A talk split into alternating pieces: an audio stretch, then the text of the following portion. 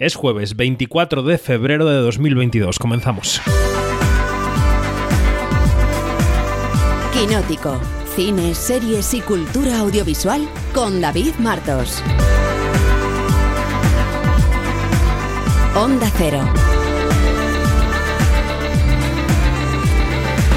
La última ceremonia de los Oscar fue la menos vista de la historia. La Academia de Hollywood ha tomado nota y ha movido ficha. Va a entregar ocho premios antes de la ceremonia televisada. La gala, para el público presente en el Dolby Theater, empezará una hora antes. Empezará con esos premios cortados. Y luego los espectadores de todo el mundo veremos el resto en una emisión en la que se insertarán clips de los galardones cortados. Es una obviedad que a los amantes del cine nos duele que salgan de los Oscar, pues yo que sé, mejor montaje o mejor sonido. Y este año especialmente nos va a doler que los premios a mejor banda sonora o a corto de animación, en los que nos jugamos mucho, se den en diferido. La medida puede no ser acertada, pero es una medida porque hay que hacer algo. Y algo sin escuchar a esos fans acérrimos que van a ver los Oscar de todas maneras y también sin intentar convocar a lo loco y de cualquier manera al público más joven que no se va a enganchar a la ceremonia así como así. Las galas de premios no pueden ser la fiesta de fin de curso del cine, donde se dan discursos de consumo interno y palmaditas en la espalda. No, son escaparates promocionales, para eso surgieron, de cara a que el público vaya al cine, el público que ya iba al cine y que ha dejado de ir en la pandemia, para que se decida a volver. Y para eso tienen que ser un gran programa de televisión, con ritmo, con estrellas, con glamour y con nostalgia. Puede que cortar premios no sea la solución, pero es una decisión y en estos tiempos ver cómo el faro de todo esto intenta salvar el negocio, ¿qué queréis que os diga? Es un cierto alivio. Soy David Martos y esto es Quinótico. Quinótico, Onda Cero. Bueno, con toda la resaca del Quinótico 300, que fue un chute emocional brutal en ese taller de contexto, si no lo has escuchado ya, pues ya tardas, nos ponemos a la tarea con el 301. Hoy ya no tenemos a David Noriega, como sabéis si vais al día con el podcast, que nos deja un beso enorme para David. Hoy tenemos chico nuevo al frente de las noticias. Quinótico, lo que tienes que saber. Bueno, el chico nuevo estudió comunicación audiovisual, tiene experiencia en el sector del entretenimiento televisivo, en marketing digital, en el mundo del casting. Es muy listo, es cinéfilo, es seriéfilo, es repostero. Es un gran amigo de Quinótico y se pasa desde hoy al lado oscuro, ya lo siento. Iñaki Mayora, ¿qué tal? Buenos días. Hola David, pues bueno, lo primero de todo, gracias por contar conmigo y nada, yo solo espero que hoy se perdonen un poco los nervios del primer día y bueno, intentaré recoger el relevo de David Noriega pues lo mejor posible. Es complicado, ¿eh? porque esta sección tiene una trayectoria de grandes eh, hitos, de Bernardo, de Noriega, es complicado, pero creo que estarás a la altura. Yo Hago bien el casting, la selección, lo hago muy bien siempre. bueno, bienvenido y nada mejor para rodarse que empezar a contar noticias. Con ese fragor del Quinótico 300 en el que por cierto estuviste de público y aplaudiste mucho, me consta. Sí. Eh, no hemos contado que los Oscar han abierto esa votación en Twitter para elegir la película favorita de los fans y claro, esto se parece ya a lo que quisieron hacer hace tres o cuatro años, ¿no? Bueno, pues sí, algo así. Eh, la academia lleva años intentando atraer al el público joven, sin mucho éxito, todo hay que decirlo. Sí. Y bueno, este año se han inventado esta especie de categoría, digamos. Los espectadores pueden, desde el pasado 14 de febrero, votar su película favorita en Twitter eh, utilizando el hashtag OscarFanFavorite. Pero solo si vives en Estados Unidos. Vaya. Ya que no te imaginas cuál es la película que va ganando a día de hoy. Pues me lo imagino, pero no lo digo porque me da la risa, dilo tú. Pues eh, es Cenicienta, yo creo que contra todas las expectativas, ¿no? La película, bueno, esta versión extraña que, hizo Prime Video de Amazon con Camila Cabello, con la que, bueno, pues supongo que mm, todas las hordas de fans deben estar votando en masa porque ya supera a Spider-Man No Way Home, que era lo que nadie se esperaba y lo que todos esperábamos que ganase, ¿no? Supongo que, bueno, que incluso la academia ahora mismo se debe estar arrepintiendo. Luego hablaremos con Fernando de Luis Orueta, que estará en el observatorio, y creo que él tiene una teoría determinada sobre este premio que luego le preguntaremos. Así que atentos, atentas al observatorio que viene después. Eh, ya sabes, Iñaki, que en esta sección nos gusta saber cómo va la taquilla, fundamentalmente la de Estados Unidos y también la española. Y esta semana pues las dos han coincidido, han coincidido en la película que han encumbrado. A ver, vamos por partes. ¿Qué ha pasado en América, Iñaki? Pues los cines de Estados Unidos se han beneficiado del President's Day, que ha sido este lunes, por lo cual eh, han tenido el lunes festivo, por lo cual un fin de semana largo. Y bueno, ha habido dos grandes estrenos, como decías, pues Uncharted, la película del videojuego con Tom Holland, que, que llega una semana más tarde que aquí en España, y que se estrena por todo lo alto en la taquilla con 51 millones de dólares acumulados en estos cuatro días éxito, vamos. Y seguida del segundo estreno, Dog, la nueva película de Channing Tatum sobre un militar que viaja con su perro Lulu al funeral de otro soldado y que se ha estrenado con 18 millones de dólares se entiende. Eh, militar, perro que viaja, esto tiene taquilla Muy americano. Sí, totalmente. americano. Mucho. Y este dominio de Uncharted se ha llevado, se ha llevado no, ha llevado a Sony a hacer un anuncio que yo diría, Iñaki, que todas las distribuidoras del mundo querrían hacer, ¿no? Es como un caramelito decir lo que han dicho. Mm, correcto. Tras superar estas expectativas de taquilla, porque pensaban que se iba a quedar bastante más abajo, el CEO de Sony pues ha dejado caer, porque lo ha dejado caer así un poco escondido dentro de un comunicado oficial, que Uncharted es una nueva franquicia de éxito para la compañía. Esto ha desatado, obviamente, todo tipo de especulaciones y además pues choca con estas últimas declaraciones de Holland que ha hecho estos días, que afirma que se va a tomar un descanso después de todos los proyectos que ya tiene anunciados. Veremos qué pasa porque yo lo que espero es que el biopic que tiene por ahí eh, anunciado lo siga haciendo. Bueno, lo que ha pasado es que ha recaudado mucho dinero, que tiene los bolsillos muy llenos y ahora querrá gastárselo un poquito y a ver qué pasa y elegir y bien. Lleva siete años sin parar el pobre Tom Holland. Efectivamente. Bueno, en España me parece que Tom Holland también lo ha petado. No en vano se paseó por Madrid el otro día, por Barcelona y por el hormiguero, así que lo ha hecho todo, ¿no? Eh, Holland sabe cómo hay que promocionar una película, eso está más que claro. Y bueno, se ha reflejado en, la cartelera. Lleva otros casi 2 millones de euros en este segundo fin de semana en taquilla en España. Y le ha seguido pues otro, bueno, pues un estreno que ha sido La muerte en el Nilo, la nueva película de Kenneth Branagh, adaptación del relato de Agatha Christie, pero que se conforma con algo más de 800.000 euros. Muy pero muy por debajo de los 2 millones con los que se estrenó eh, en 2017 Asesinato en el Orient Express, eh, pero claro, sin pandemia de por medio. Había una diferencia. El tercer puesto es para Canta 2, la película de animación, y después le sigue Cásate conmigo, esta comedia romántica de la que hablasteis ya eh, la, semana pasada con Jennifer López, que se queda en cuarto lugar sin llegar a los 300.000. Mm, y en quinta posición, pues repite Holland, el nuevo chico de oro de Hollywood, pues con Spider-Man No Way Home, que prácticamente todo el mundo ya ha visto. Que ahí sigue, ahí sigue en la cartelera y sigue siendo uno de los motivos que arrastran a la gente eh, porque no hay que olvidar que, bueno, tenemos esa media de la asistencia a la taquilla todavía en niveles del 40, del 50% de lo que fue en el, en el quinteto, entre, en el lustro, digamos, entre el 15 y el 19. O sea que seguimos sin recuperar el sector. Hablando de Holland, por cierto, Iñaki, todo lo que está pasando con Patrick Stewart y con el tráiler de Doctor Extraño en el multiverso de la locura, me recuerda a todas esas veces que Tom Holland había negado Mm, eso que pasa en la última película de Spider-Man y que no sé si puedo contar, porque ya aquí hemos bordeado el spoiler 100 veces. Eso que si contamos nos crucifican, ya sabes, ¿no? Que todo el mundo lo ha visto. Eh, a ver, eh, Mayora, ¿qué pasa con Ser Patrick? A ver. Bueno, pues más de lo mismo. Vuelve a haber secretismo, porque bueno, tras el estreno del tráiler han salido mil y una teorías sobre la nueva película de Marvel que llega este mayo. Y una de ellas pues apunta que Sir Patrick Stewart repetiría en su papel de Charles Xavier, el líder de los X-Men. Después de oírse una voz que bueno, que puede parecerse a la suya. Sí que es verdad que es un personaje que está ligado en los cómics a los Illuminati, un grupo de superhéroes muy poderosos al que pertenecen tanto el Profesor X como Doctor Extraño. Lo que también es verdad que aviva estas teorías. Mm. Y encima, el actor no ha confirmado nada, pero tampoco lo ha desmentido. Entonces simplemente se ha dedicado a decir que han estado imitando su voz desde que se subió a los escenarios hace más de 60 años, por lo cual mm, creo, David, que nos va a tocar esperar para saber si sale o no. Bueno, esto huele a chabusquina por todas partes. A mí me parece que cuando el agua, ¿cómo es esto? Como cuando el río suena, agua lleva. Agua lleva. Efectivamente. Bueno, dentro de muy poco se estrena la esperadísima de Batman, que sufrió mil avatares durante el rodaje. Eh, avatares es irónico porque hablando de cosas que son muy esperadas, pues aquí está Avatar también en nuestros corazones. ¿Qué le pasa a Robert Pattinson con su voz que esta semana me trae de cabeza este asunto? Pues otro que ha empezado con la promoción, David. Pattinson eh, pasó hace unos días por el sillón de Jimmy Kimmel y estuvo contando pues, cómo se enfrentó al reto de ponerse en la piel del hombre murciélago. Contó que quería hacer algo diferente a los anteriores actores y en vez de poner la voz brava y tersa como Bale, pues decidió hacer algo así como un susurro al principio.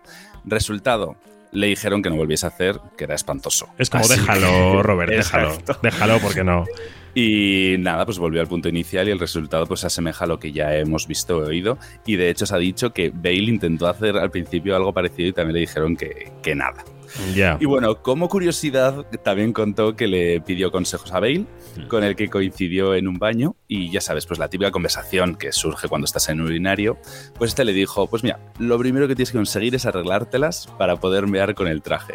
Así que nada, fue a vestuario y dijo, eh, lo primero es lo primero, arreglarme esto. Eh, ya sabes que las necesidades para cada uno son lo más importante. A ver, yo entiendo esa cara de sufrimiento que tiene siempre Robert Pattinson, porque claro, Kristen Stewart nominada al Oscar, eh, y él le dicen que no ponga vocecitas. Pues es que hay una diferencia, efectivamente. Bien. Bueno, pues han pasado y pasarán muchas cosas esta semana. Netflix, por ejemplo, ha asegurado que este año tampoco tendrá estrenos mundiales en Cannes, que sigue ese desencuentro. Este fin de semana se entregan los premios del Sindicato de Actores, los SAG, a los que opta Javier Bardem. Nervios, dolor de barriga, está allí por Bin de Ricardos. Así que nada, lo iremos contando. Oye, por cierto, ¿tú eres de la serie Nasdrovia? ¿La has visto? Eh, la empecé a ver y la dejé a medias. Tengo que seguir, tengo que seguir. Sí, porque mm. además, mm, si no me matan. Debes, debes. Te matan y no unos sicarios rusos. Bueno, es que esta semana se estrena la segunda temporada, este viernes, mañana. Segunda temporada, dicen que final también de la serie. Concebida por Sergio Sarria, por Luis Mi Pérez, Miguel Esteban, dirigida em, por Mark Vigil. Y nosotros hemos estado charlando con la gran Leonor Watling y con el gran Hugo Silva. Lo hicimos ayer, así que vamos a escucharlo. ¿Te parece? Venga, adelante. Venga, pues escuchamos, te despedimos ya. Muy buen estreno, la semana que viene más, Iñaki, así que un abrazo muy fuerte. Aquí nos veremos. Nos veremos, nos escucharemos en Quinótico. Nosotros escuchamos ahora cómo suena lo nuevo de Nasdrovia, que llega mañana, como decíamos, a Movistar Plus, y escuchamos después la charla con Hugo Silva y con Leonor Watling. Quinótico, la entrevista. Estoy cansado, cansado de hacerte caso. Si no molestamos a Boris, no nos hará daño. Últimamente te veo triste y no me gusta ver gente triste a mi alrededor. Nadie pensaría en traicionarte, Boris. Sería... Un grave error. No what's your gato. Pues esto no nos pasaba cuando defendíamos a políticos corruptos. En la vida, una vez que sabes a quién tienes que ser legal, todo es más fácil. Estamos con Leonor Watling y con Hugo Silva, los protagonistas de Nasdrovia, que esta, esta semana vuelve a Movistar Plus con su temporada número 2. Hugo, Leonor, ¿cómo estáis? Muy bien, gracias. Pues muy bien, felices felices por estrenar una serie en estos tiempos a los que todo cuesta tanto, ¿no? Eh, estaba mirando en el fotocall em, el lema de Nasdrovia que dice, a veces con sobrevivir ya vale. Yo pensaba, Ahora tengo una charla con dos actores, no sé si trasladarlo a su profesión. Totalmente, vamos. Mm, sí, sí que podría ser, ¿verdad? Sí, sí, totalmente. Aparte que estamos muy contentos porque anoche le dieron el premio a mejor serie de comedia. En los y, a Luis, y a Luis Bermejo, mejor actor de comedia. O sea que estamos, empezando con buen pie. Muy orgullosos. No es, no es para menos. Em, en la serie, yo, yo, este fin de semana, antes de venir a esta entrevista, he visto las dos temporadas seguidas. Sí, porque no, es que es que bueno, pues hay que recordar un poco de dónde viene la cosa para ver la segunda. Y lo que pensaba en casa es que, se os ve disfrutar, que se os ve con una libertad, eh, con una despreocupación que a veces en otros trabajos no existe. Esto es cierto. Por mi lado, sí. Por mi lado me, me sentía, o sea, es de los trabajos donde mejor me lo he pasado creativamente, no solo por el, por, por el guion que te llega, por el por los por perdón estoy la mañana es muy dura y no sé si hay café de por medio o sea por el ¿eh? por ya por, por, lo que tienes que hacer el guion que es increíble como está escrito sino también porque luego Mar Vigil mm, te da una seguridad lo tiene tan claro que cuando te suelta mm, confías completamente. Entonces, creativamente ha sido increíble y luego trabajar con Hugo y con Luis teníamos una complicidad y también con, con todos los demás actores, con Michael, con O sea, muy, ha sido un trabajo súper disfrutable. Sí, no, totalmente de acuerdo. Y luego además que ya, claro, es la segunda temporada y ya pues tenemos mucho trabajo hecho, los personajes están, incluso los creadores ya han visto los personajes en pie. Entonces, eh, ya disfrutamos mucho la primera temporada, pero es que esta segunda, eh, la verdad es que ha sido, ha sido fantástico. Luego, luego es, eh, es cierto que el, equipo somos muy colegas, o sea, tenemos un sentido del humor muy parecido y, y lo hemos pasado muy bien creando esto. Es una pregunta muy típica, pero me gusta hacerla de vez en cuando. ¿Cómo se, si se nota en un rodaje eh, el gag que funciona o no funciona? Porque el humor hecho desde la seriedad o desde la gravedad o desde la tragedia violenta que es esta serie, ¿no? Eh, el humor surge de situaciones en las que vuestros personajes lo pasan muy mal. ¿Se nota en rodaje cuando el gag hace clic, cuando, cuando va a funcionar? ¿O luego hay que esperar como actor a ver el montaje de la serie para ver si la, cosa ha funcionado? Hombre, eh, yo creo que, que más o menos te lo hueles. O sea, de hecho, tú, esta serie la lees y, funciona. Lo que pasa es que sí que es verdad que es un sentido del humor eh, digamos, creo yo, más pausado. Y luego, sobre todo, como que está más sembrado. Tú, eh, en los primeros capítulos de esta temporada, se va a sembrar la tragedia y luego se va a jugar. Va, a haber comedia, claro que sí, es, una comedia, pero, pero es, yo creo que es sobre todo desde el sufrimiento y la realidad de los personajes. sobre todo desde ahí, ¿no? Y eso está sembrado sobre todo en los primeros capítulos. Entonces, eh, quizás sí que hay gags, hay momentos divertidos y hay pero hay algo como que se siembra desde el principio y yo creo que ese es el sentido del humor de esta serie. También pensaba, esos apartes que tiene Leonora a la cámara eh, eh, tienen que ser divertidos, sobre todo, no solo para ella, sino también para los actores que comparten escena con ella, que de repente se vuelva hacia una cámara y diga cosas absurdas que no entiende, que no tienen que ver con la trama, ¿no? Eh, bueno, eso deberías contestar tú, porque, porque claro, al principio me acuerdo de la primera temporada, primero yo estaba muy angustiada, como de, joder, a ver si va a ser demasiado, no, ah, había que medirlo muy bien y ahí Mark lo tenía súper claro. A veces hacíamos tomas, miraba y en otra toma no miraba y eso ya en montaje decidían y también vosotros teníais que encontrar qué hacer mientras yo hablaba. Totalmente. Que no te quedes vendido, ¿sabes? Que no sea como... Es, es, de las cosas más absurdas que he hecho, en ese sentido. Claro, porque de repente estoy en una conversación súper eh, súper potente, súper tensa con, con Leonor y, y, ahora Leonor se da la vuelta y se pone a hablar con la cámara. Entonces, pero bueno, también es, eh, es divertido y, mola porque te, te, agarras a tu personaje, ¿no? Y mi personaje es un pobre hombre que, que, está todo, que yo creo que piensa además entonces, bueno, pues ahí me refugiaba, pero sí, sí, es, eh, o sea, realmente luego funciona, pero cuando lo estás haciendo, pero bueno, es que este trabajo es muy absurdo realmente, no paras de hacer cosas así. Hablábamos de sobrevivir, de un momento complicado para la industria. Es verdad que venimos repitiendo algo que creo que es cierto, que hay muchos técnicos que encadenan un trabajo con otro porque hay trabajo de las plataformas, se están haciendo cosas. ¿Cómo es para vosotros como actores? ¿Estáis notando que hay ebullición de proyectos? ¿Tenéis proyectos bajo el brazo? Sé que tenéis algún estreno pendiente para este año, pero ¿se está notando para los actores que también está habiendo una efervescencia de contenidos o es algo que, que viven más los técnicos, esa edad de oro del trabajo? Hombre, a ver, eh, no, me, no, me, atrevería a decirte exactamente que sí, porque los datos de paro en nuestra profesión son altísimos. Eh, pero, pero bueno, te puedo hablar de mi caso y, creo que en el de Leonor, que sí que hay, o sea, sí que se mueven muchas cosas y, se levantan muchas cosas. Eh, o sea, está claro que, toda esta explosión de, las plataformas nos, nos ha ayudado bastante, eso sí. Leonor. Sí, o sea, los técnicos siempre tienen que encadenar trabajos. O sea, eso no, esa es la, la, vida dura de un técnico. O sea, es que no, no, les pagan como para que puedan aguantar sin, sin enganchar trabajos. Em, pero es verdad que hay, que hay como volumen de trabajo, mm. como antes de la crisis. Eh, a continuación de esta entrevista en el programa, que evidentemente no vais a escuchar porque estáis ahora de promoción, eh, lo podéis escuchar luego en casa, eh, vamos a hablar de las galas de premios. Y ya terminamos esta entrevista porque esta mañana ha anunciado los Oscar que van a recortar varios premios de la gala. Los van a dar fuera efectivamente la categoría de Alberto, montaje, nuestro corto de animación, que también estamos nominados.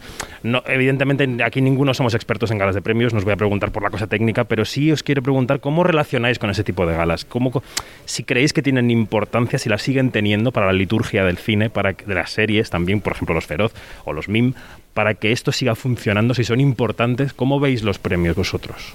Yo creo que, que bueno, yo pienso que los premios realmente para lo que sirven es para promocionar las películas, los trabajos, los, o sea, realmente creo que, que sobre todo ese es su eh, luego mola la gala, estar allí, ver a tus amigos, ver a tus compañeros, divertirte, no sé qué, pasan cosas, intentar hacer un show de la gala también, ¿por qué no? Pero creo que realmente para lo que sirven es para, o, pienso que es para promocionar los trabajos, ¿no? No, no para otra cosa. Y creo que para, que para eso deberían servir siempre. Sí, yo, yo creo que sirven para, para darle como importancia y celebrar, ¿sabes? Eh, yo, en la música, por ejemplo, en España no hay una academia y se nota esa... Mm, o sea, tú te encuentras con músicos mm, en festivales, pero no hay esa sensación de gremio. Estamos, estamos, todos muy solos y eso, en comparación, yo creo que en el cine y en bueno y en las plataformas y en la televisión hacen hacen también familia, hacen haces haces piña. Yo creo que para eso también es importante. Y luego, joder, ¿te imaginas celebrar mm, una vez al año tu, tu, oficio, tu trabajo? A mí me parece genial. Pues Leonor Watling y Hugo Silva son los protagonistas de la segunda temporada de Nasdrovia, que llega esta semana a Movistar Plus. Gracias y que vaya bien el estreno. Gracias. Muchas gracias a ti. Quinótico, Observatorio en Bremen.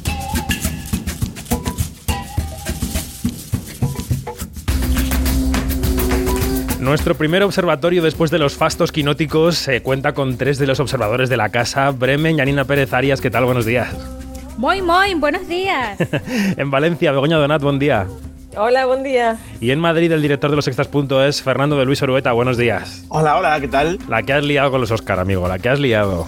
Ah, amigo, me, los escucharon el otro día claramente. Tenías ayer reservado el, bombazo y hoy evidentemente teníamos que contar contigo porque es uno de los temas, es el tema con el que hemos abierto la portada y es el tema claramente del día. Bueno, hoy venimos con un observatorio en tres tercios. La primera parte es una prórroga de esa alegría que compartimos la semana pasada en el Quinótico 300, la victoria de Alcarras en el Festival de Berlín con el Oso de Oro. Vamos a escuchar nada, unos segundos de cómo suena ese campo, esa familia en té frutales que es la base de la película. Eh, com va? Trobem en falta. Eh, com va això? Bé. Sí? Nosaltres no estem ballant més collina, eh? Que podem donar coses una vegada que són dones. Después, si ho vau tombar, el tu, eh?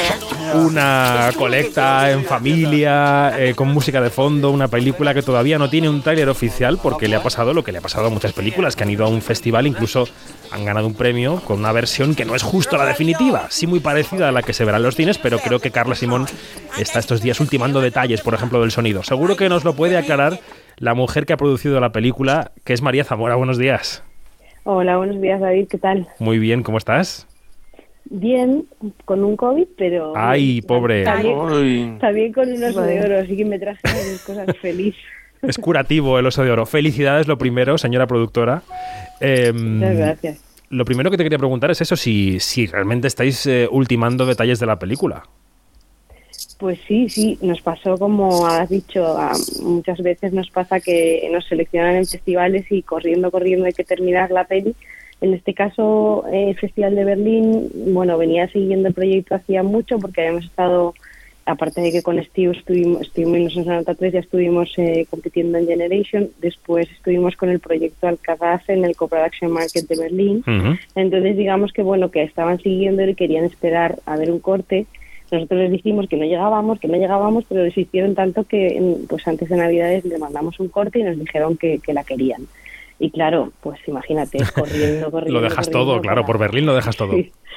Sí, y, bueno, ahora estamos, como tú decías, ahora hemos vuelto otra vez al sonido y retocando, bueno, mezclas finales, también algo de color, todo que faltaba, de talonaje, algún efecto también bueno, cositas, eh, rematando para el estreno en salas. Bueno, ya han escuchado los quinóticos y las quinóticas ese nombre Stiu 1993, pero decir el nombre de María Zamora es decir también Todos están muertos, María y los demás, Los días que vendrán, Libertad, ¿Qué hicimos mal? o este Alcarrás que le he dado un oso de oro en Berlín porque los osos de oro son para los productores, aunque Carla evidentemente lo compartía y subía como, como alma de la película al escenario.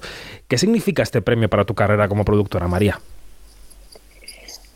Pues la verdad es que todavía me cuesta asimilarlo, pero lo que sí que siento es un bueno un respaldo increíble por parte de toda la gente de la, de la profesión y, bueno pues un reconocimiento a un, a un trabajo de muchos años no solo mío sino del resto de, productores de la película y que, y que llevamos bueno empujando este tipo de proyectos mucho tiempo y, y, bueno pues sientes como la sensación de que vas a poder seguir haciendo este tipo de películas que no es poco la verdad pues sí, la verdad es que es un regalo poder continuar en el trabajo, ¿eh?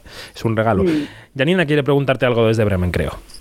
Hola María, felicitaciones. Y bueno, muy curiosa por ver la película porque de verdad que, que Carla Simón nos ha regalado una, una ópera prima hermosísima que se nos ha quedado a todos en el corazón.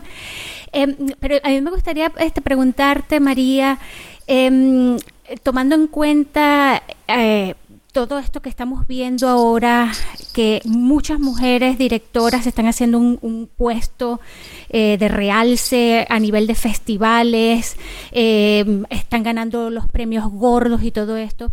¿De qué manera crees tú que puede, digamos, em, eh, significar o qué, qué gravedad podría tener esto para la representación de las mujeres en el audiovisual?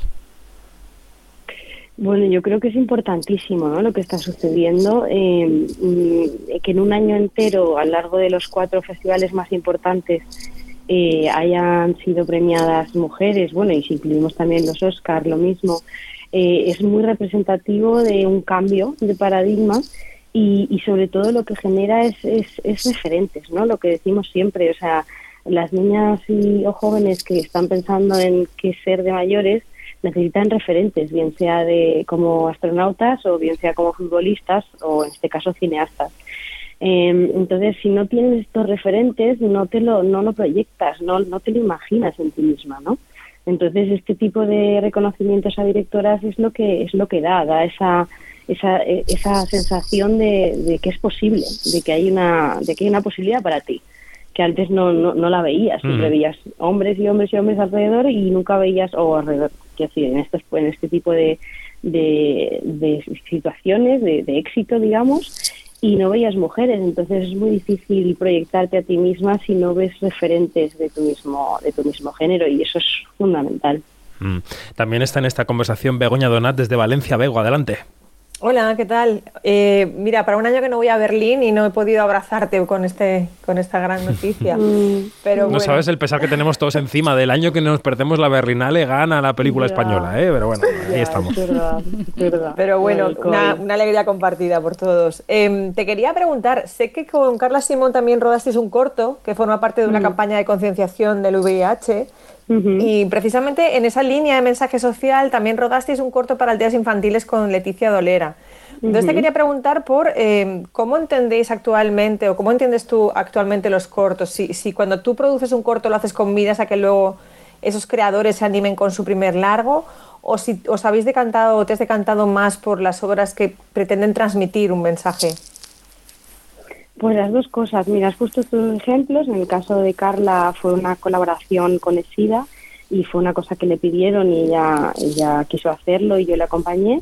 Y en el caso de aldeas infantiles fue una cosa que a mí me, bueno, nos llegó la propuesta y me encantó la idea y bueno, pues Leticia se, se prestó también. Eh, sin embargo, yo vengo haciendo, por otro lado, otro tipo de camino de, de digamos, mm, foguearme con directores, digo foguearme porque al final esto es una cosa de entenderse mutuamente, ¿no? El director con el productor y el productor con el director. Y esto lo llevo haciendo pues 20 años, ¿no? Desde los primeros cortos con David Planel, que luego hicimos La Vergüenza, que fuimos a Málaga, ganamos la Linda de Oro, o por ejemplo pues con Beatriz Altis, con León Sivignani, también hicimos cortos, o sea, es decir, llevamos haciéndolo con muchos directores con los que luego hacíamos el paso al largo. Ahora este año acabamos de rodar el, un cortometraje con Marta Nieto, que es una actriz que va a dar su salto como directora. Eh, ya estamos financiando su, su, primer largometraje, pero mientras tanto pues hemos rodado un corto, precisamente pues porque ella viene del mundo de la actuación y, no tenía experiencia y para mí yo fui la que le dije, le animé, venga, vamos a hacer un corto, porque yo creo que eh, está bien que antes de dar el salto al largo pues tengas un poco de experiencia y también probar con con jefes de equipo, probar con colaboraciones y bueno, todo sirve. Entonces, bueno, depende, hay muchos objetivos por los que hacer cortos. También está el objetivo en sí mismo de hacer un corto porque los cortos son maravillosos en sí mismos y no tienen por qué ser simplemente una, una prueba de nada, son simplemente otras obras audiovisuales. También tenemos por aquí a Fernando de Luis Orueta. Fer, adelante. Hola María, esto va a ser un rosario de felicitaciones. es una peregrinación. Es que estamos todos muy emocionados. De verdad te lo digo, o sea, para, y a mí me, sorprendió muchísimo, para bien, o sea, me llevé una alegría que estábamos todos pegados a la emisión en YouTube de, la, de la gala. Estaba toda España, o toda España cinéfila pegada a, la emisión de la Berlinale y, fue algo muy emocionante, la verdad. Así que millones de felicidades. No, yo te quería preguntar precisamente por este tema de, las, de la presencia eh, de las películas españolas en festivales, en competición, en la competición oficial, que tanto echamos de menos muchas veces, de la que tanto se habla y que con Alcarrás, obviamente, eh, bueno, habéis estado ganando, pero eh, siempre cuando se analiza esto, siempre se habla de la falta de películas, quizá del perfil del Alcarrás, de películas un poco clase media. No sé tú cómo lo ves, si esto estamos consiguiendo eh, efectivamente generar ese tipo de películas y con las nuevas directoras, sobre todo, estamos llegando a ese tipo de cine, estamos, vamos, estamos mejorando nuestra posición en el mundo. Mm, yo creo que sí, definitivamente. Y creo que, mira, el, ejemplo de Isaki es un ejemplo increíble. Eh, él ha conseguido estar en, sección oficial de Berlinale con una película eh, rodada en francés con un presupuesto mucho más alto que cualquier peli media española y sin embargo con una autoría como la de Isaki tan especial, ¿no? Mm. O sea, yo creo que yo creo que estando consiguiendo estar en, competencia en este tipo de festivales es como logramos eh, eh, bueno, pues eh, hacer ver al mundo y en este caso a nuestras instituciones también y a nuestras televisiones y a todas las, las fuentes de financiación que apoyan este tipo de proyectos que vale la pena, ¿no? Vale la pena apostar eh, de forma contundente a nivel económico también por este tipo de proyectos que luego, bueno, generan esta visibilidad para, para el cine español fuera de nuestras fronteras. Y que esperemos que se traduzca también en, taquilla, aunque las taquillas sean, no sean las, las de antiguo, pero bueno, eh, también es mm. importante, ¿no? Seguro que la película española que va a ganar la Berlinale pues tendrá, tendrá su hueco, segurísimo. Sí, o sea, yo creo que un premio como este es lo que da, es decir, una película como la nuestra, que no tiene estrellas, que está hecha por toda protagonizada por actores no profesionales y hablada inmediata, pues como te imaginarás, por mucho que nosotros desde las distribuidoras también hagamos todo el esfuerzo de ponerla en todas las salas posibles, es verdad que eh, un tipo de cine así necesita de, esto, de este, este tipo de respaldarazos como un premio como, el de Berlinale para que para atraer más gente, ¿no? Y sobre todo también foco mediático y que, que la gente se entere de que exista, existe la película, perdón. Entonces, bueno, yo creo que, que eso va a ayudar muchísimo también a, la taquilla y, bueno, estar en cualquier festival de clase A hoy en día es, es, es muy positivo para, para que la gente se, entere de que existe este tipo de cine. Hablando de festivales, em, eh, a la vez prácticamente que el Oso de Oro llegaba la noticia de que podríamos ver la película en Málaga. Primero se dijo que sería en sección oficial a concurso, luego se, digamos, se rectificó, la película se verá fuera de concurso. ¿Cómo se coció esa decisión de, de salir de la sección oficial a concurso una vez que ganasteis el Oso de Oro, María? Bueno, yo creo que cayó un poco por su propio peso porque lo, es una cosa que comentamos con, con la dirección del festival y nos pareció a todos que era lógico y que era lo que teníamos que hacer y estuvimos de acuerdo desde el minuto uno. No sé, nada más allá. Fue, fue después de lo que sucedió, o sea, básicamente a raíz del claro. de oro. Aquí, evidentemente, hablábamos en Quinótico de, de que sería una mala eh, situación eh, pasar lo que pasara con la película en Málaga que compitierais, porque eh, ganar o perder una biznaga de oro después de un oso de oro, pues todo tendría implicaciones tanto para la película como para los competidores. Así que yo creo que es una gran, una gran decisión. Pues no sé si alguien más tiene alguna pregunta. Yo tengo una última, pero no sé si Janina tenía alguna más. Sí, siempre. siempre, siempre. mándame a callar. Ya. No, no, dale, dale. Este, María, que este, te escucho hablar y hay un verbo que siempre sale y no solamente eh, escuchándote a ti, sino escuchando a otras productoras hablando y es el verbo arriesgar. Em, yo me pregunto, María, ¿cómo es o cómo ha sido para ti todos estos años eh, apostar por el riesgo, afinar el olfato y sobre todo no tirar la toalla?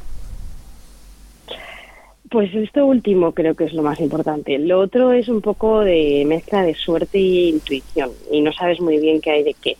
Así que es, bueno, pues te viene y lo haces como buenamente puedes. Pero lo último es muy importante, o sea, la perseverancia en el cine y sobre todo en el cine independiente y de autor es lo más importante. O sea, es decir, es un trabajo muy, muy, muy de fondo eh, hay que tener una constancia y una, y una paciencia infinita y, yo creo que si no que si no tienes esa constancia y esa perseverancia pues no, no, no llegas a, a poder levantar los proyectos porque es un trabajo bien difícil diría entonces, em, bueno, pues yo creo que consiste en eso, en ser constante y perseverante y tener mucha mucha fe en lo que estás haciendo. Mm. Y ya para acabar, bueno, hablando de riesgo, María estaba vinculada a Avalon, se ha aventurado a abrir Elástica Films junto con Enrique Costa, al que hemos eh, entrevistado aquí en varias ocasiones. Vaya inicio de aventura, ¿no? Un oso de oro. Pues sí, la verdad. La verdad es que, bueno, ya desde el festival, Elástica arrancó en junio del 2021 y ya el Festival de Canto tuvimos mucha, mucha, mucha suerte pudiendo comprar títulos tan grandes como Drive My Car o The Worst Person in the World. Y, la, y Annette, por supuesto, Annette, que ganó allí también eh, varios premios. Y la verdad es que mm, hemos tenido mucha suerte. Desde entonces hemos estrenado Annette, Petit Mamá, ahora Drive My Car y en breve Berman Island. Y bueno, y The Worst Person in the World, con lo cual a nivel de distribución estamos felices y bueno, a nivel de producción, pues este es nuestro, nuestro primer título, pero vienen muchos más porque todos los proyectos que yo estaba desarrollando con Avalon, de la que ya no soy socia y que fui socia durante casi 20 años, pues ahora los vamos a coproducir entre Avalon y Elástica. Así que, bueno, pues muy feliz, con mucho trabajo por delante, muchos proyectos por delante y a seguir haciendo lo mismo que hacíamos en realidad. Qué bien, a ver ese Drive My Car en los Oscar. A ver, a ver. Qué increíble, María dice todos estos títulos y son todos que. Las películas del año. todos. sí, sí. Bueno, pendientes de Drive My Car en los Oscar y del resto de cosas que puedan venir. María Zamora, muchísimas gracias, un beso y de nuevo, enhorabuena. Gracias a vosotros y de verdad gracias porque estoy recibiendo tanta, tanta alegría y lo que decíais antes de que estabais todos ahí pendientes, que he sentido muchísimo al otro lado, Carla me lo ha dicho y yo lo he sentido, todos los productores han sentido que estabais todos como si fuera esto la Champions, vaya. Es que debería, debería ser la Champions, o sea, ojalá lo viviéramos como una Champions, de verdad, ojalá que sí. María, un beso enorme, gracias. Un beso. Pasa buen jueves. Adiós. Pues era María Zamora, la productora de, de Alcarrás, la película que se ha traído a España El Oso de Oro, que es una satisfacción decirlo, que es que te deja, vamos, ancho para todo el día. Vamos con la segunda parte del observatorio, que, que, es la noticia que ha ocupado nuestra portada, lo decíamos. El presidente de la Academia de Hollywood ha enviado una carta a los académicos y académicas en la que les anuncia que ocho premios Oscar van a ser entregados fuera de la retransmisión oficial, aunque luego sí se verán montados, enlatados en algún momento de la, de la emisión. ¿no?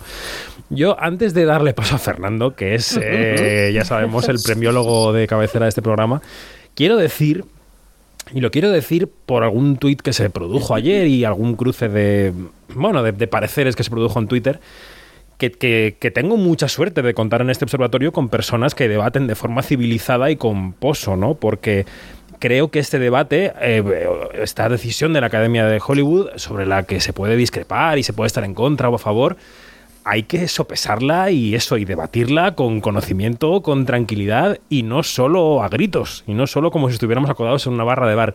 Y como sé que los que estamos aquí, al menos, bueno, hablo por, no por mí, sino por los, las otras tres personas que están aquí sentadas en esta mesa virtual, eh, hacen eso, pues estoy muy contento. Así que, dicho esto, que en este programa se debate tranquilamente, aunque discrepemos, Fer, esto, claro, eh, evidentemente esta decisión llega un año después de una gala de premios, la de los Oscars de 2021, que fue la, menos vista de la historia, ¿no?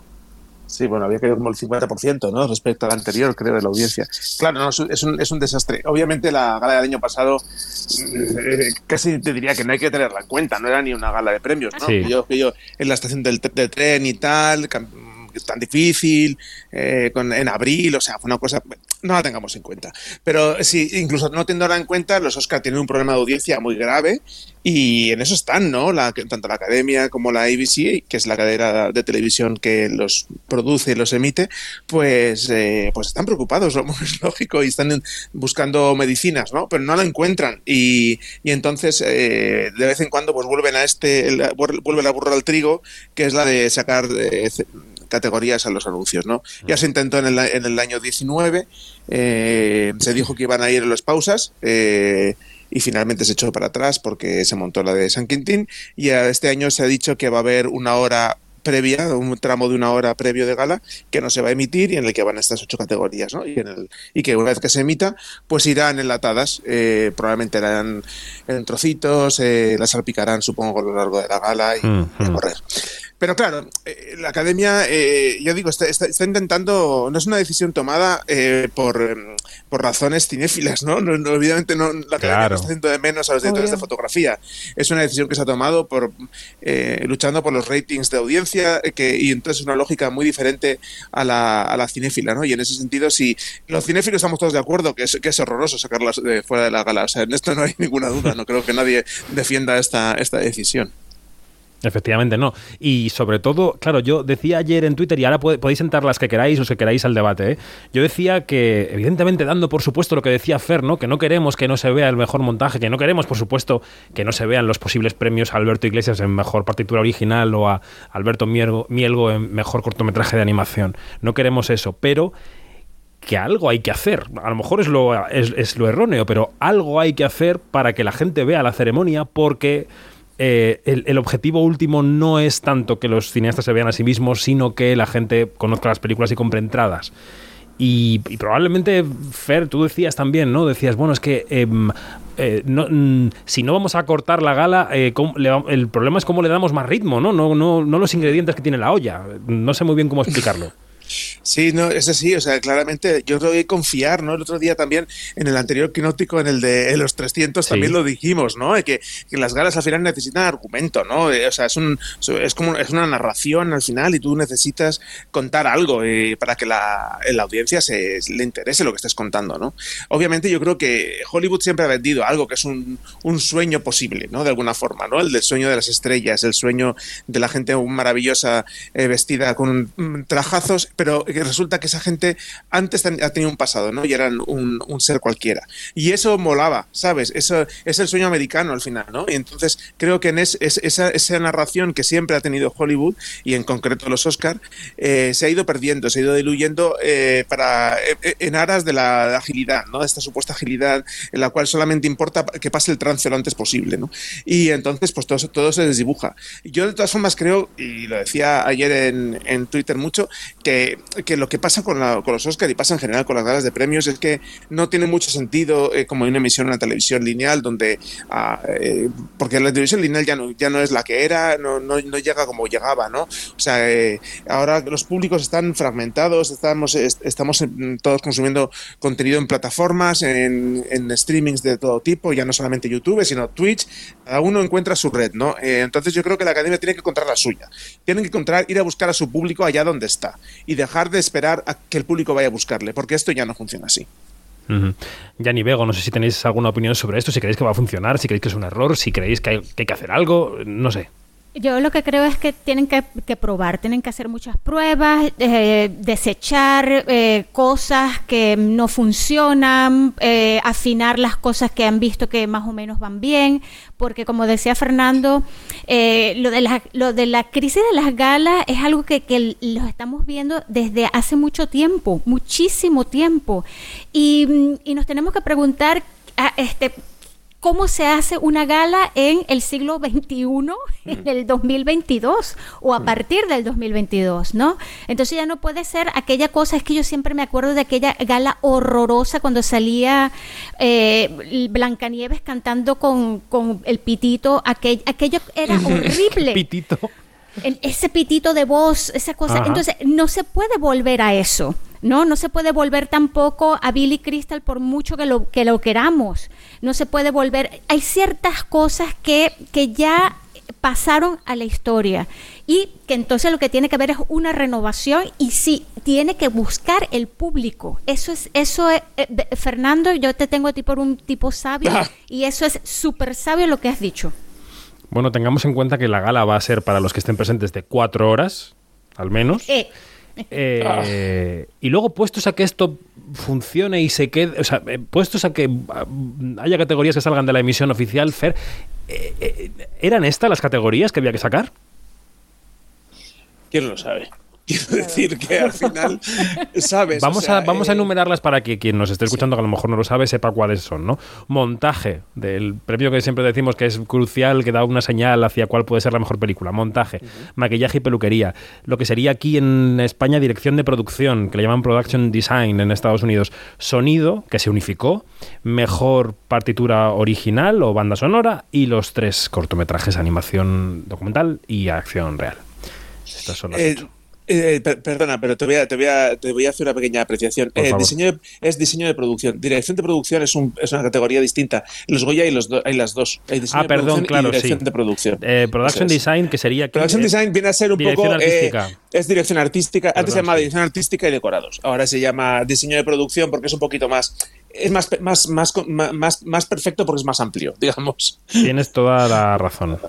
Eso es. Bueno, igual el caso, si son estas o no, es muy difícil de contestar, ¿no? Porque que, eh, al final ellos lo que han hecho ha sido elegir unas cuantas categorías en las que no hay nominados famosos y sacarlas fuera del, del telecast, como lo llaman, ¿no? Entonces, bueno, pues, eh, pues, pues vale. O sea, en música, en partitura original este año, pues efectivamente no hay nominados famosos y entonces la han sacado. Otros años, si a lo mejor hubiéramos tenido nominado a un, a un tipo conocido, pues a lo mejor lo hubiera mantenido en, el, en la emisión, ¿no?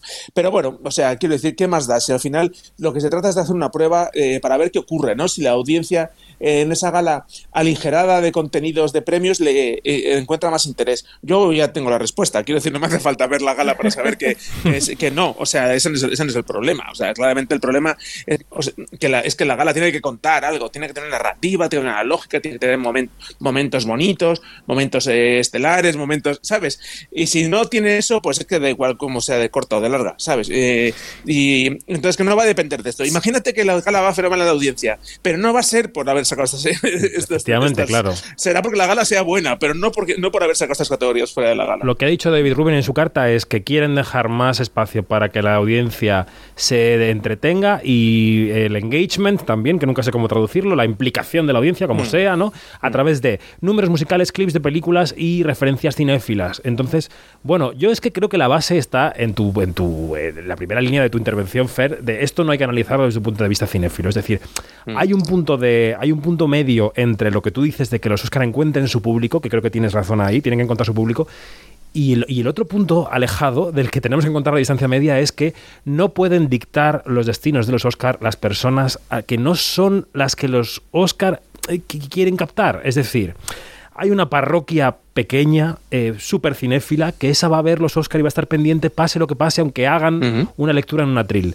Los Oscar creo que tienen que tener vocación de encontrar su público, pero ese su público no es ese reducto de cinéfilos, es un público que iba al cine y que por lo que sea ha perdido la eh, costumbre de ir al cine o está dejando de ir o está un poco desencantada. Hay que reenganchar. Ese es el público que yo creo que hay que reenganchar. Que no son exactamente los jóvenes poniendo a la última estrella del mm. rap ahí encima, ¿eh? sino que son mm. personas de mediana edad que habían ido al cine durante años y que han dejado de ir. Entonces, yo creo que a esos hay que engancharlos también dándoles un buen programa de televisión.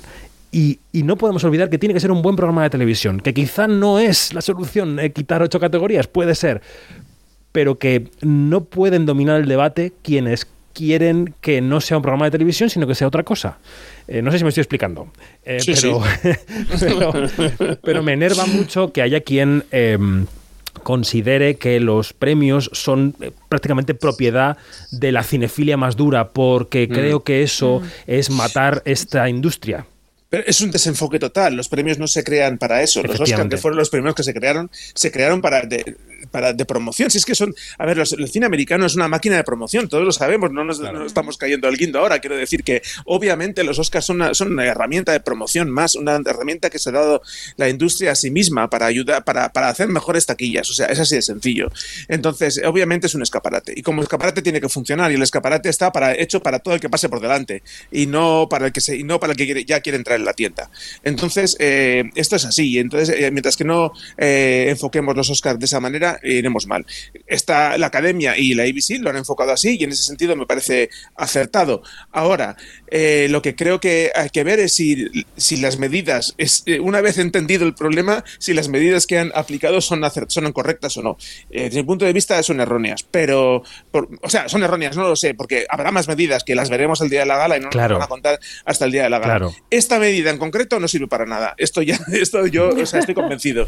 Estoy convencido porque he visto, porque he visto muchas ceremonias de los Oscars y entonces nunca sabes dónde está el momento mágico, ¿sabes? Es que a lo mejor te da un cortometrajista porque sube y, y, es, el momentazo de la gala. Es que no, no lo sabes porque es algo, hay, hay, una parte de directo que nunca sabes dónde va a estar, ¿no? Entonces, olvídate, o sea, quitar categorías de entrada no es una solución. A lo mejor luego resulta que aciertas, pues son todos esos ocho señores un tostón.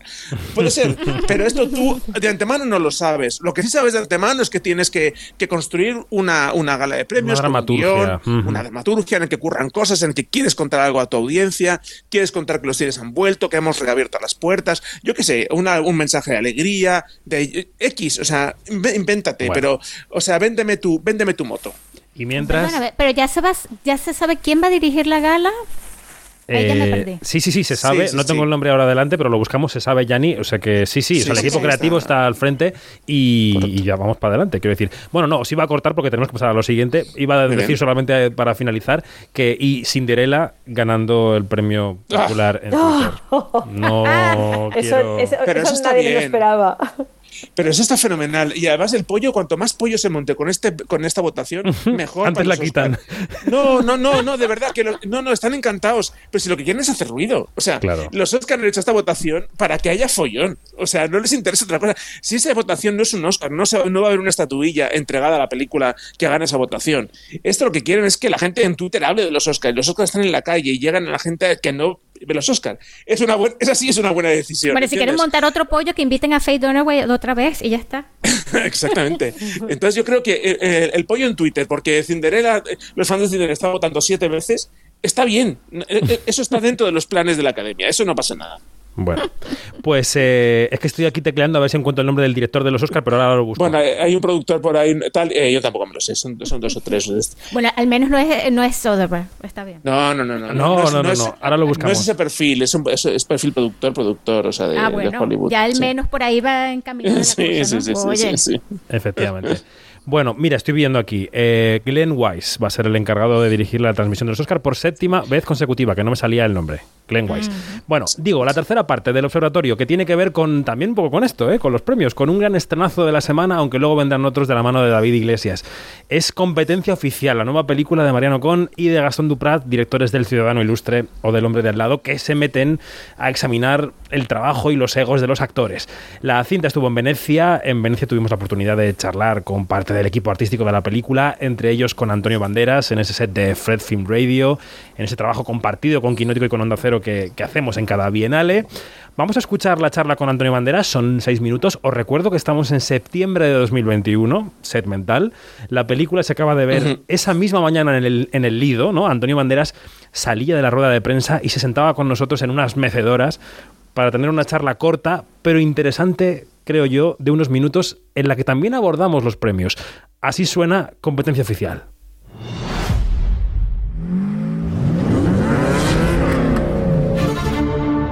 Financiar una película con los mejores. Son los actores ideales para esto. Iván Torres y Félix Rivero. Ellos pertenecen a mundos muy distintos. ¡Idiota! Ignorante. ¡Mal parido! ¡Cutre! Te arrastra por dinero. Tú también te arrastras por dinero, solo que por menos que yo. Antonio, como en casa, ¿eh? Sí, sí. ¿Cómo estás? A rock and share. Eh, estoy muy bien, estoy muy contento. Eh, parece ser, por lo que sabemos hasta ahora, que la película está gustando. Estoy embargadísimo por el festival, pero las críticas son buenas en los pasillos, que son las que importan. Sí, las otras no he leído nada todavía. Es que no se puede todavía. Ah, ¿no? hasta que no sea el pase oficial de la película ah, no se puede decir nada. pero en los pasillos hay run run de buena película. Bueno, vamos a ver. Eh, es una película que que entra dentro del... se podría denominar como comedia. Lo que pasa es que es, verdad que juega con varios estilos. Hay momentos que son casi como de drama, o parece que la película va a tener una desviación hacia ese género. Hay momentos de suspense, ah, pero en, líneas generales es una comedia yo creo que inteligente y original, eh, que además reflexiona sobre nuestro mundo, pero que en definitiva reflexiona sobre el ser humano. ¿no? Eh, eh, yo me gustaría pensar que, que, es así, ¿no? que la película se traspasa traspasa las barreras de lo que es cinematográfico para instalarse dentro de la mente y de la reflexión del ser humano contra el ser humano. ¿Estás en un punto de tu vida y de tu carrera en el que, como hace la película, eres capaz de reírte de la profesión? Soy capaz de reírme de mí mismo, pero eso hace tiempo que, lo conseguí. ¿eh? No, no, no, me importa. Alguna gente ha visto en, la película una, especie de reflexión directa de, mí. Y eso son probablemente aquella gente que no me conoce. He dicho en la rueda de prensa que alguna pluma vaga y poco reflexiva y un poquito frívola puede que establezca esa... Pero entonces que no me conoce. Yo no, no, no, soy ese tipo de persona. Ah, hay algunos detalles eh, que, bueno, eh, pueden asemejarse a cosas mías, el hecho de que ha trabajado en el extranjero y todo ese mundo y tal, que hace, eh, pero no, en realidad el yo mío, el que yo soy, sí, sí, no, no tiene nada que ver con Pero todos los que vemos la película reconocemos en ella a la profesión, vemos la frivolidad, vemos los premios, vemos esa espuma de la, de la actuación y de la dirección. ¿Qué le pasa a esta profesión? ¿Por qué necesita de esa parte para para llegar al público? No lo sé, es muy complicado. Es, es, es, un tema muy complicado porque para nosotros los actores, o por lo menos para mí y los compañeros que tengo cerca, la profesión realmente empieza en acción y termina en corte. Es una forma de hablar. Sí, eh, no es exactamente así porque hay ensayo y no sé qué cosa. Pero, y en el teatro, pues lo mismo, se levanta el telón y se cierra el telón. Todas las vidas paralelas que existen alrededor de esto, a veces incluso terminan ensuciando un poco todo. Yo no soy un creyente en los premios y me explico, cuando me los dan me gustan, que puñeta, los reconozco, todos tenemos nuestra vanidad y además te gusta que quede constancia de que estuviste ahí, ¿no? Eh, eso Pero los destruirías en una máquina. No, no los destruiría en absoluto. Yo los tengo en una vitrina en mi casa, no los he puesto en el baño, no los he subido por arriba, no, los tengo en una vitrina y los miro y los veo y les saco brillo de vez en cuando cuando están sucios, los, los limpio. Está bien. Ya está. ¿Qué pasa? Eh, eh, ¿Por qué? Porque me recuerdan muchos momentos de mi vida. Ahora bien, ahora bien, si me preguntas seriamente si creo en los premios, es muy complicado. Por ejemplo, ¿es normal hacer campaña para llevarte un premio? Como se hace en los Oscars o en los Goya. ¿Hacer campaña? Es, es raro. Eh, raro no, lo siguiente, porque la película ya está ahí pues el que quiera verla y si considera que mi actuación es una buena actuación, pues que le pongan los puntos que le tienen que poner en la votación y se ha acabado. Es decir, no tener, mm. tener que ir a contarle a la gente, vótame, es muy... Eh, denigrante. Pero tú que eres empresario y emprendedor sabes que eso, la parte de los premios, las campañas, alimentan la parte económica de la profesión. Claro, efectivamente. Tú lo has dicho. ¿No? Alimentan la parte económica.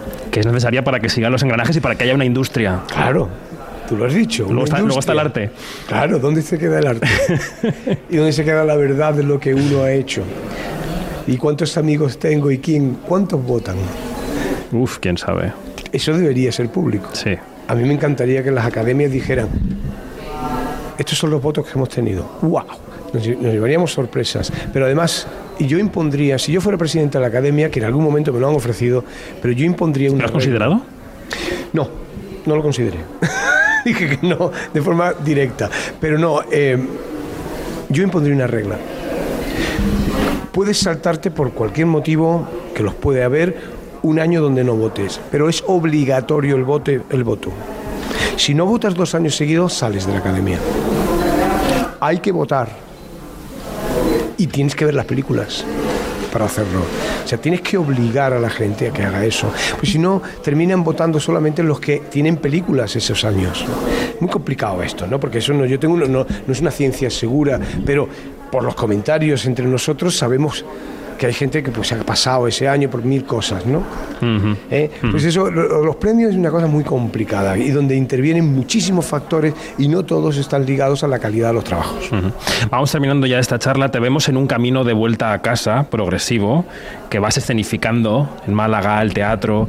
Em, ¿Vas a ir progresivamente abandonando esta parte, el, cine, lo internacional? No, no puedo. No, debería de, utilizar una palabra que me dijo un agente americano, ya murió, que me dijo, la, mejor palabra para construir una carrera es no.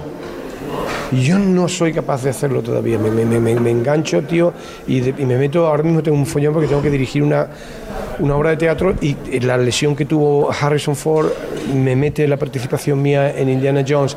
En el mes de octubre, voy a tener que cortar los ensayos por dos semanas, marcharme a Sicilia, volver, retomar ensayos, después durante representaciones me tendré que volver a Londres para terminar la película durante cinco días, en fin, se me complica todo mucho, pero una vez que se ha adquirido el compromiso ya tengo que seguir, pero es cierto que ahora mismo para mí el teatro, en Málaga naturalmente, pero el teatro es muy importante porque disfruto mucho con aquellas cosas que son efímeras. Mm.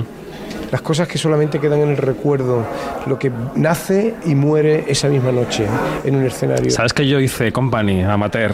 No. Yo fui Peter. ¿Tú fuiste Peter? ¿Qué te parece? Me parece fantástico. ¿Hiciste la versión donde se muestra la homosexualidad al final? La, dimos a entender.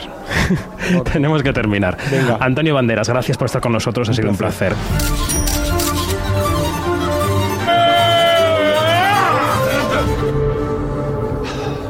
Estoy listo. Chapo, como nadie. Bueno, eh, esta era la charla con Antonio Banderas. ¿Qué os ha parecido, chicos? Fantástica. Buenísimo. Es que ese hombre siempre, siempre tiene algo interesante que decir. Siempre. Como integrante de Company Fair, ¿qué? Me has dejado muerto, Peter. Eh, no, no sabía que le habías contado semejante cosa a Antonio No, es que, surgió, surgió la conversación. No, bien, bien, bien. Eh, estoy muy contento porque desde ayer tengo mis entradas para ir a verle que no había tenido ocasión hasta ahora. Así que estoy muy. Estoy, ya, ya, ya estoy en paz a ese respecto. ¿sabes, ¿Sabes si seguirá durante el Festival de Málaga? ¿El musical? Sí, sí, sí, ahí está. Eh, no, bueno, a, lo que, a lo que vamos, que lo que iba a contaros es que, oh no, que estoy fascinado con, la, todas las reflexiones que hace sobre los premios en este día que, en el que tanto hablamos de los Oscars. Y es muy interesante escucharle, la verdad, porque también tiene un, punto de vista ya no solamente de, un miembro de la industria, sino de un actor, de una estrella de, Hollywood, ¿no? Que tampoco es una, es una opinión que podemos escuchar todos los días, y menos en nuestro idioma. La verdad es que es un, es un sabio. Bueno, competencia oficial, eh, una película en la que Penélope Cruz interpreta a una directora un poco alocada. Se han citado por ahí referencias de Lucrecia Martel, pero no está comprobado. Y Óscar Martínez y Antonio Banderas son los actores con los que ella trabaja para montar una película. Es un poco enseña el proceso de ensayos de la película, sobre todo. Eh, de los que no sé si habéis visto los tres, pero ¿qué os, qué os pareció la película? Venga, Begoña, empieza tú. A mí me parece un desparrame maravilloso, porque además es que no dejan títeres con, títere con cabeza, tocan todos los palos de la industria del cine, como, como has comentado, analizan, o sea, es muy meta, porque de hecho si la viste en Venecia la sensación que tienes cuando estás viendo la película es que estás viendo eh, la rueda de prensa que luego va a suceder en, cuestión de horas. claro, entonces lo que se ve es, por un lado, el proceso creativo eh, y un proceso creativo muy, muy hiperbólico, con personajes que son caricaturas, pero que hay un fondo de verdad. O sea, en realidad lo que tú estás viendo también es situaciones que he leído estos días en la prensa, eh, Antonio Banderas contar pues de qué manera en ocasiones los, los, directores llevan el método al extremo y les hacen prepararse sus papeles con propuestas que son totalmente aberrantes. Hmm, como que locas. contaba banderas que, que, un director le lanzaba eh, comida al vuelo para que la cogiera con la boca, de perros. O sea, que llega un poco a la humillación, que si entras en, en el Stanislavski, pues me parece muy bien, pero supongo que habrá momentos que, que habrá actores que mirarán con estupor a sus directores, como les pasa a los protagonistas de, de esta locura estupenda. y, luego, claro, no dejas de estar viendo la película y estar sintiendo que los actores están riendo de sí mismos, porque a Banderas hay un momento en el que el personaje de Oscar, de Oscar Martínez le, acusa de, eh, oscurecerse un poco la piel para poder triunfar como latino en, en Hollywood, ¿no? Y luego piensas cómo cómo eh, en su momento eh, pues se dijo que era el único nominado al Oscar, creo que fue la edición pasada, ¿no? Que estaba nominado y decían que era el único nominado mm, que, no era blanco. Entonces, claro, eh, empiezas a ver ecos de, la realidad de estos actores y de esta supuesta directora en, cómo les ha seguido los pasos en, el pasado. Y, me parece que, es un disfrute absoluto. y digo algo, Penélope Cruz tiene una vis cómica que eh, ríete de, madres paralelas. Yo, yo, lo dije desde un principio, que si hubiera estado eh, este año competencia oficial y no sé qué participación tiene española, eso igual lo sabéis mejor vosotros. Bastante, sí, sí. Eh, eh, es que veo que se, lleva de calle el feroz. No, es el yoga, no, es el Goya, no es el Goya, pero el feroz se lo lleva Tenemos de calle. que ir rápidamente, Yanni, venga, ¿qué te parece la película? Sí, que, que bueno, que lo que está diciendo Begoña, quiero, ya, ah, subrayo todo lo que dice Begoña, desde que vi esta película me flechó, es una de las mejores comedias que se ha hecho jamás en este de ese tipo. Y eh, eh, ¿qué fue lo que pasó en Venecia con esta película? Que estaba Almodóvar. El, el nombre de Almodóvar aplastó a esta película porque, eh, porque los tres, sobre todo Penélope, que jamás se había visto en un registro como este, es que la peta.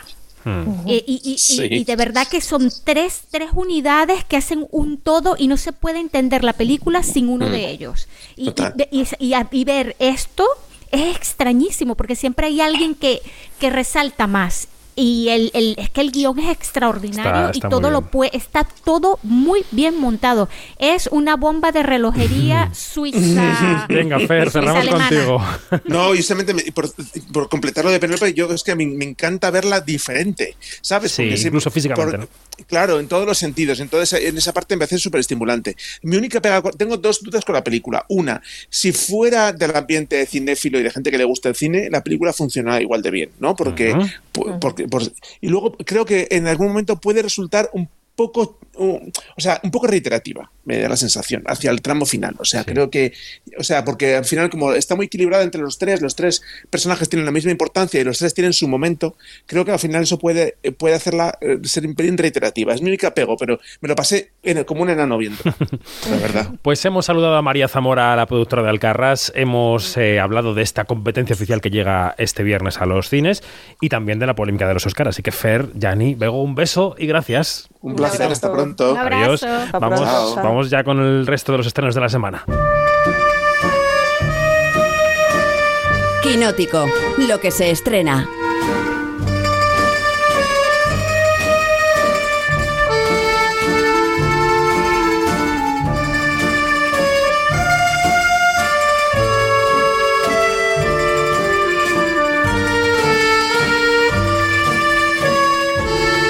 Comenzamos así con Nino Rota, la sección de estrenos de David Iglesias, porque se cumplen 50 años desde el estreno del Padrino y este mismo viernes se reestrena de forma limitada.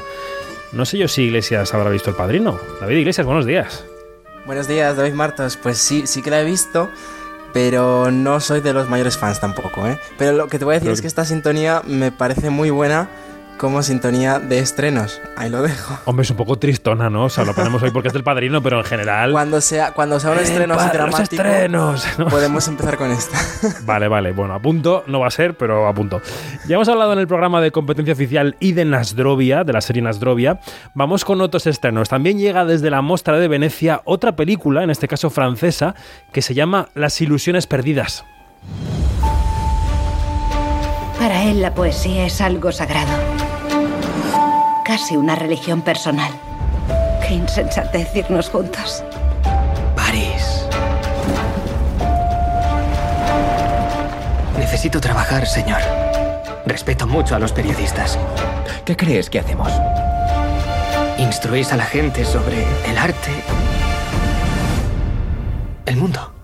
Una película basada en la novela de Balzac que nos pone un espejo delante de la cara y nos devuelve a los que nos dedicamos a esto, al periodismo o a la crítica, una imagen del siglo XIX. ¿Qué nos puedes contar de la película, David? Pues que va a llevar a las salas seguramente a periodistas y a cualquiera que haya sentido el poder de aquello que es vocacional, una profesión vocacional, sueños que a veces pues chocan con la realidad, al menos durante ciertas etapas de la vida.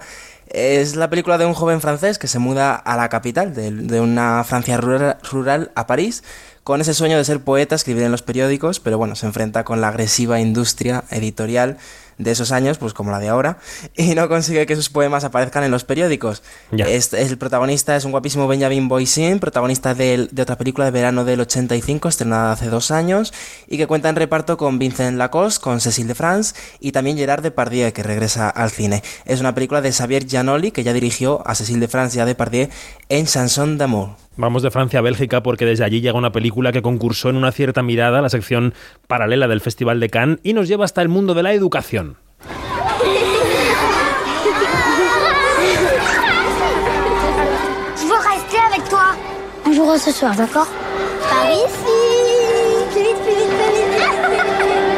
Esta película tiene dos títulos, uno es Playground y el otro Un pequeño mundo, Iglesias.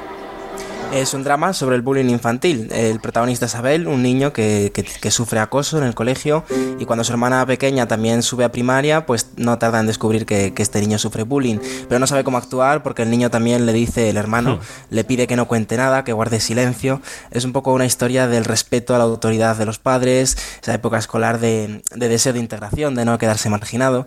Y es la candidata o fue la candidata de Bélgica a los Oscars, al final no fue nominada, pero es la primera película de la directora Laura Vamos a cambiar de género completamente, vamos con una película que se podría identificar con una comedia, aunque no es una comedia de carcajada, diría yo. Hablamos del triunfo ganadora del premio a la mejor comedia en los premios del cine europeo.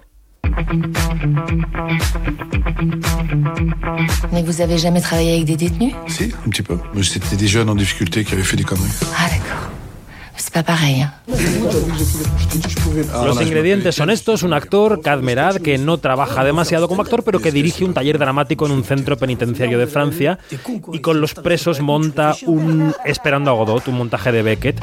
Por cierto, también esta obra está presente en la película Dark Maker de Hamaguchi.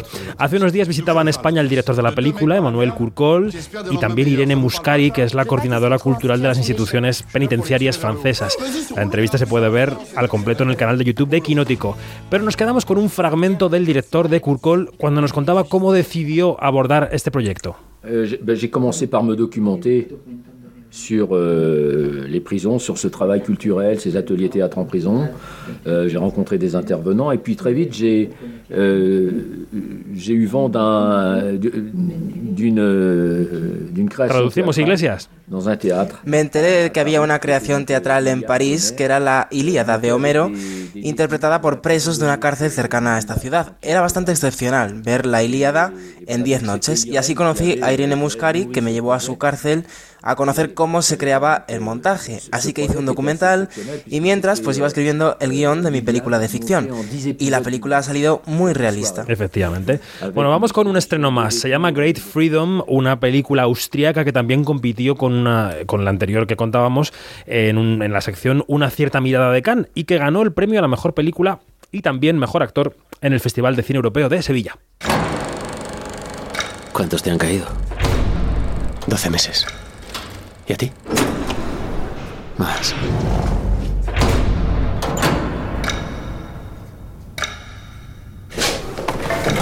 Eh, no quiero maricones conmigo. Cuéntanos, David, Great Freedom es, un drama de amor carcelario homosexual en la Alemania de la posguerra, después de la Segunda Guerra Mundial. En la parte capitalista, la parte del oeste, cuando los homosexuales pasaron de estar en los campos de concentración nazis a ser perseguidos y encarcelados también por el Estado democrático. La película tiene tres tiempos diferentes, tres momentos en los que un hombre es encarcelado por ser homosexual en 1945, 1957 y 1969. Y allí en la cárcel coincide con un asesino que cumple una cadena perpetua y con él mantiene una relación entre barrotes, entre prisiones, con esas entradas, salidas de la cárcel constantemente durante 25 años. Está basada en hechos reales y el director es la segunda película de este director del austriaco Sebastian Meis. Hay otros estrenos en los cines porque hemos vuelto a una semana con 12 películas nuevas tenemos los cines, hay que recordar, entre el 40 y el 60% de la asistencia media entre 2015 y 2019. O sea que es todavía dramático, entre el 40 y el 60% de la gente que iba al cine en el último lustro. Pero vamos a citar aquí un par de series que también son opción para este fin de semana. Por ejemplo, en Amazon, Operación Marea Negra. La costa gallega es la zona con más naufragios del mundo. Yo la conozco como la palma de mi mano. Si tú llegaras a ser profesional, tu carrera sería corta de cojones. Sabes que el boxeo es mi vida. No te queda tiempo, Nan. ¿Esto qué es, David una Iglesias? serie policíaca, decía, perdón, una pisado. policíaca, una más, pero bueno, no por ello menos interesante. Son cuatro capítulos, es una operación policial en Galicia, la primera, que persiguió al primer submarino dedicado al narcotráfico aquí en Europa. Es en la, en la Galicia de la época, con Alex González como protagonista, a bordo de este submarino, es un boxeador gallego, Alex González, sin recursos, que se ve obligado al narcotráfico. Desde, obligado entre comillas, digamos, desde mañana viernes en Amazon Prime Video. Y el domingo en HBO, con esa costumbre de estrenar capítulo cada domingo semanalmente, tendremos disponible el primero de la temporada final de Killing Eve. Es la última temporada de la serie de la BBC, protagonizada por Sandra Oh, premiada con el Emmy, y Jodie Comer, que para los que no conozcan esta serie, David, vamos a decir así en una frase, que es un thriller en el que dos mujeres viven enfrentadas, porque una es una asesina, entonces están, pues imagínate, como el gato y el ratón. Pues nada, para quien busque entretenimiento para este domingo, Killing Eve, primera, primera entrega de esa segunda, segunda no, cuarta temporada, que será la última en HBO. David Iglesias, que ya no sé entre cuarta, segunda temporada, primera, ya me hago un lío. Iglesias, gracias. Hasta la semana que a viene. A ti siempre, hasta la semana que viene, chao.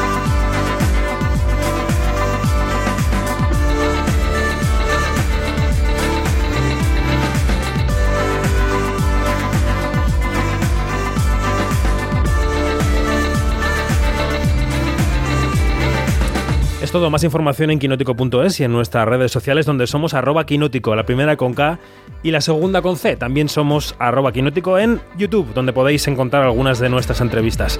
Gracias Nacho García por la dirección técnica. La semana que viene, más quinótico. Adiós.